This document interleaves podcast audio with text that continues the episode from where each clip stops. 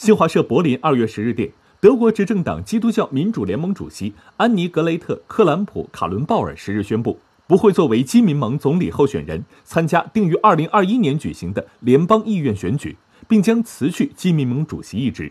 克兰普卡伦鲍尔被德国舆论视作总理默克尔的接班人。分析人士认为克兰普卡伦鲍尔辞职打破了默克尔的权力交接设想给德国政坛带来变数。